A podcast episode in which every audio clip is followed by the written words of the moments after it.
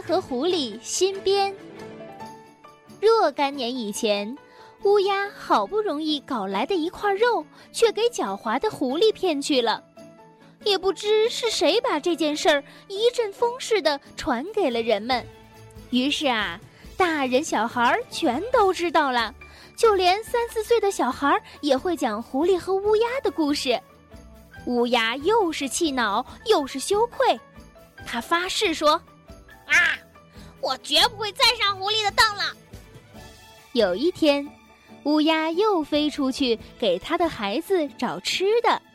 他找到了一条猪肠子，叼了回来，站在窝旁的树枝上，心里很高兴。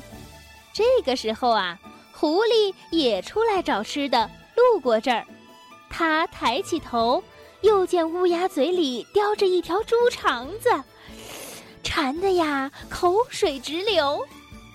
狐狸歪歪头，显出非常抱歉的样子，笑着对乌鸦说。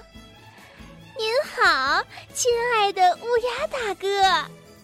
乌鸦见是狐狸，顿时想起了以前被骗的事儿。他瞪了狐狸一眼，没有作声。狐狸又说：“亲爱的乌鸦大哥，听说您家又添孩子了，老弟恭喜了。”乌鸦听了，肚子气得一鼓一鼓的。但还是没作声。狐狸又说：“亲爱的乌鸦大哥，您的羽毛太漂亮了，麻雀比起您来可就差多了。